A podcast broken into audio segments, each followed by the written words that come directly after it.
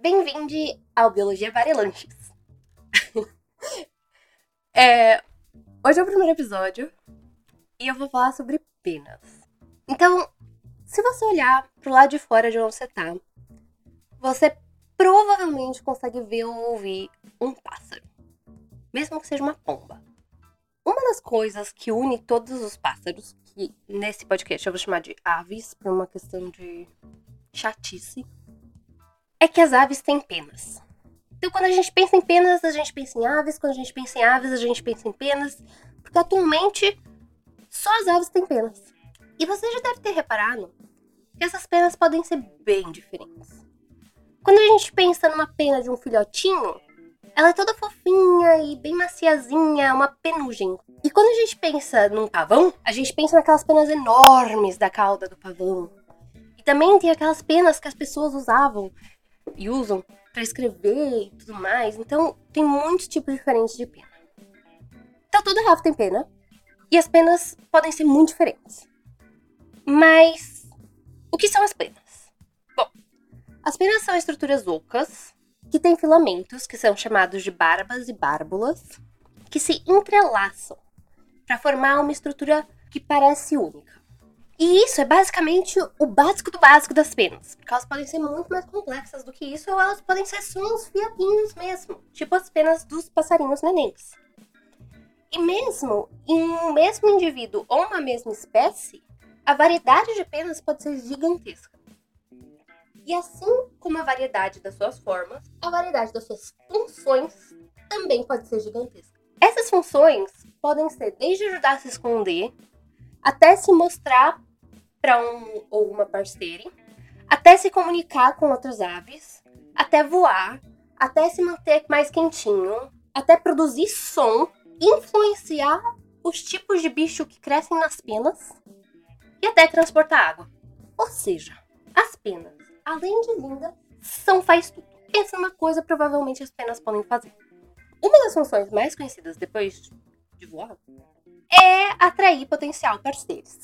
Às vezes, essas demonstrações das aves para atrair uma outra ave para ser o par delas, ou a par delas, não sei, pode ser bastante extravagante. Pensa de novo no pavão. Pensa naquela cauda gigantesca. Aquela cauda faz o voo dos pavões ser bastante ruim em comparação com o de outros pássaros. Mas as fêmeas de pavão adoram. Então, tá aí a cauda. Essas penas coloridas, além de ajudar as aves a serem mais atraentes para outras aves, também podem ter outras funções, tipo aquela que eu falei de influenciar que tipo de bichinho cresce nessas penas. E elas são importantes também para o voo, para fazer com que as aves sejam à prova d'água, por exemplo, nos patos ou gansos ou aves que vivem na água. E todas essas coisas. E as penas também são muito importantes para a comunicação entre as aves.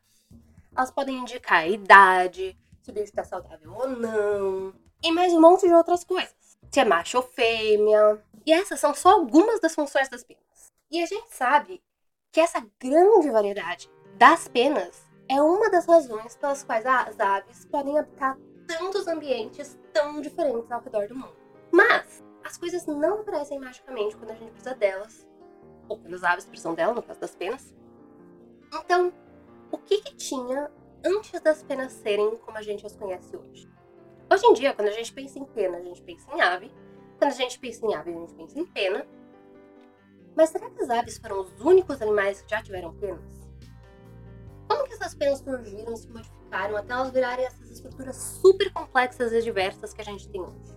O primeiro passo para conseguir responder essa pergunta é determinar exatamente o que é uma pena. Porque se a gente não sabe exatamente o que a gente está pensando quando a gente pensa em pena, fica um pouco difícil de determinar exatamente quando que isso surgiu, né? Bom, as penas são estruturas firmes, rígidas, mas que são muito leves. Elas têm diversos desses filamentos, que chamam barbas, que são pequenas e se interlaçam. Então, uma junta na outra para fazer essa estrutura plana e contínua que a gente tem das penas. Essa altura do campeonato, você provavelmente não vai ficar muito surpreso quando eu te falar que as penas são a estrutura mais complexa que sai da pele de um vertebrado terrestre. Vertebrado é tudo que tem osso. E Para tornar as penas ainda mais bizarras, elas crescem em estruturas tubulares. Então, os folículos, que é da onde a pena nasce, folículo de cabelo, são tubulares. E qualquer tipo de pena pode ser produzido em qualquer folículo. E mais do que isso, ao longo da vida de uma ave, provavelmente ela vai produzir vários tipos diferentes de penas. Pensa, por exemplo, num passarinho neném, que tem as plúmulas, que são essa penugenzinha, que são especializadas em mantê-los quentinhos. Quando ele cresce e ele voa, as penas da asa dele agora são penas especializadas em voo, que são assimétricas, um lado é maior que o outro, e que são usadas para ajudar eles para voar. E assim como nós temos diferentes tipos de pelo em diferentes partes do nosso corpo, as aves também têm diferentes tipos de pena ao redor do corpo delas. Então tá. Então as aves são incríveis, porque elas têm penas incríveis que fazem coisas incríveis. Mas a gente sabe que as aves não são os únicos animais que já tiveram penas. Os dinossauros também são penas. Então tá. A primeira coisa que eu tenho que fazer aqui é pedir para você respirar fundo. Então vamos lá. É, eu sinto muito. Desculpa mesmo por eu ser a pessoa que traz essa informação para você, tá? Mas o tiranossauro não tinha pena. Eu sei. É arrasador, destrói os nossos sonhos. Mas eu tinha que te contar, tá? Eu sei, eu também fiquei chocada. Respira fundo mais uma vez. Inspira. Expira. E agora a gente pode continuar. Vamos lá, dá a mão, tá tudo bem. Os tiranossauros não tinham penas, mas outros dinossauros tinham. E é isso que importa. Então, alguns dinossauros tinham penas e vários tipos de penas. Inclusive alguns tipos de penas que hoje em dia as aves não têm. Então tem penas que são exclusivas dos dinossauros. E até os pterossauros tinham penas. E aqui de novo, desculpa, mas pterodátilo não era um dinossauro, tá? Sinto muito. Mas de qualquer jeito, os pterossauros tinham quatro tipos diferentes de pena. Então é muita pena. E para você não ficar muito triste. Pensa em Jurassic Park, pensa nos Velociraptors. Os Raptors provavelmente tinham pena, porque eles são parte de um grupo de dinossauros que é muito próximo do das aves. E um grupo que comprovadamente tinha penas típicas que nem as de aves, mas infelizmente eles provavelmente não usavam essas penas para voar como as aves. Então, pássaros e dinossauros tinham penas, mas elas eram usadas para coisas bem diferentes. Por exemplo, os dinossauros não voam, não voavam. Então, para que, que eles tinham pena? E se elas não começaram sendo para voar, para que, que elas eram usadas no começo? Por um tempo a gente não soube disso. Todo mundo ficava se perguntando isso. Até que, no norte da China, encontraram alguns fósseis com penas. E com isso, as pessoas começaram a pesquisar mais sobre a origem das penas. Hoje em dia, se imagina que as penas tenham surgido cerca de 80 milhões de anos antes das aves terem surgido no registro fóssil. Os primeiros registros fósseis de penas mostram que elas eram estruturas filamentosas e bem simples, bem parecidas com os pelos que a gente tem hoje em dia. Mas, diferente dos pelos, as penas se diversificaram um monte, de forma que hoje a gente conhece mais de 10 tipos diferentes de penas, com funções diferentes. Provavelmente, quando as penas surgiram, elas surgiram com a endotermia. Endotermia é a capacidade dos bichos de manter a sua temperatura corpórea. Tipo a gente, quando a gente sai lá fora tá frio e o nosso corpo ainda tá a 36 graus. Isso é endotermia. Então as penas devem ter surgido junto com isso para manter a temperatura dos animais que as possuíam. Penugem, como a dos passarinhos bebês, também estava presente nos dinossauros e também servia para manter a temperatura corpórea deles. Então, quando elas surgiram, as penas eram assim bastante simples, ocas e filamentosas. Com o passar do tempo, elas foram se tornando mais complexas e as suas funções também. Uma das estruturas que as aves têm em comum com alguns dinossauros é essa cauda que pode abrir um leque, ficar em pé, que serve para se comunicar com outros indivíduos, assim como a cauda do pavão. Quanto mais tempo foi passando, mais as penas foram se diversificando e começaram a ser usadas mais para essa função de comunicação.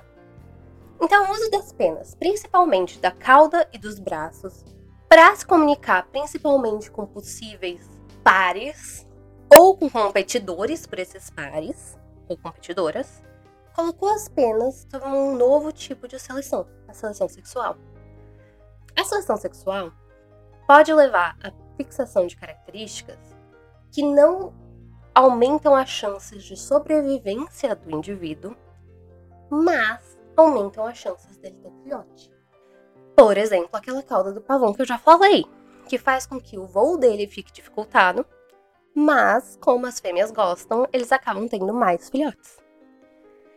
Esse tipo de situação permite que estruturas se modifiquem muito, e isso faz com que surjam novas estruturas que podem então ser utilizadas para outras funções, que não tem nada a ver com corte ou acasalamento.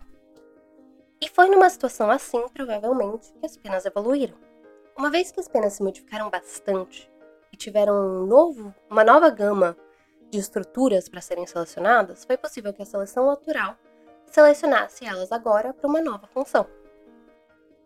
Isso seria impossível sem a seleção sexual, pois qualquer estrutura entre a forma inicial, que era aquela para manter eles quentinhos, e a forma que a gente tem hoje, que é principalmente para voo, não seria benéfica para a sobrevivência daquele organismo.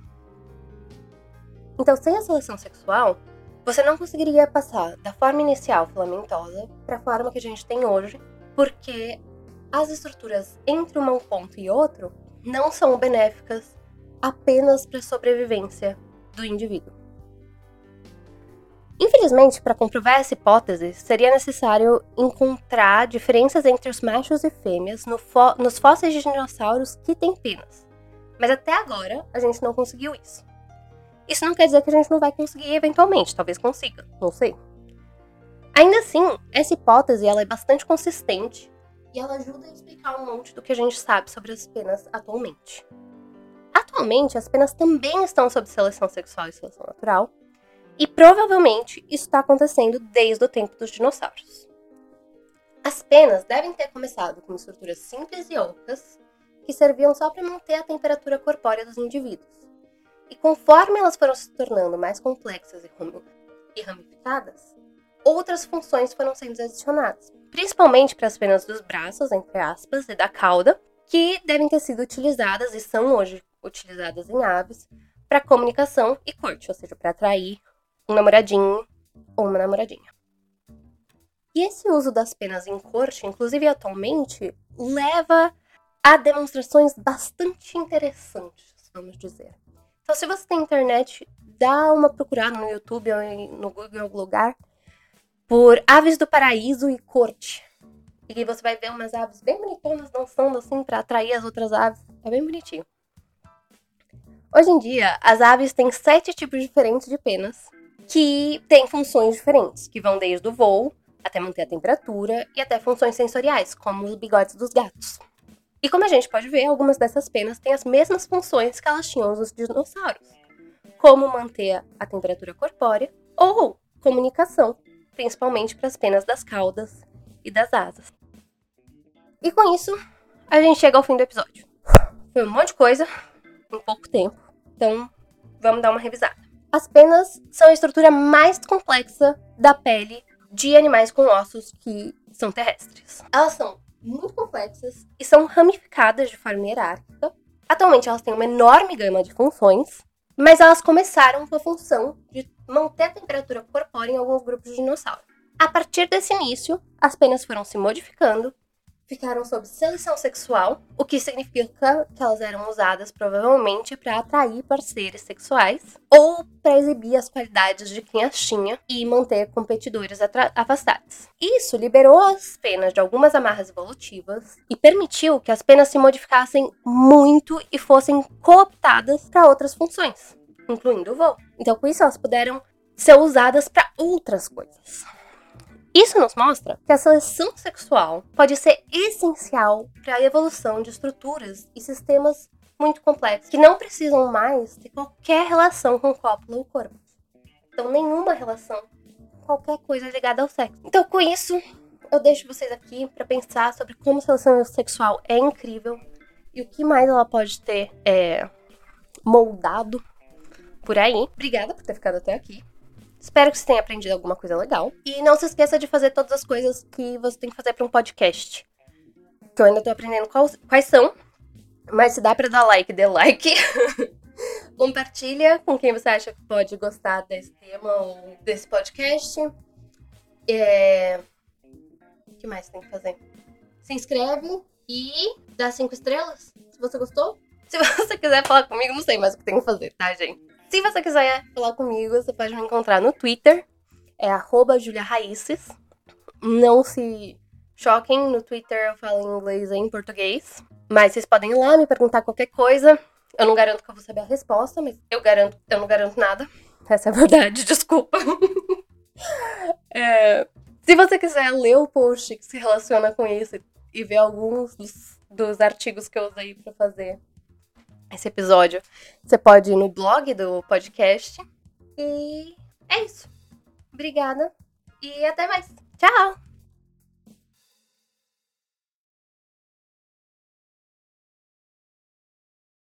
Hoje em dia, quando a gente pensa em pena, a gente pensa em ave. Quando a gente pensa em ave, a gente pensa em... Então, o uso das penas, principalmente da cauda da...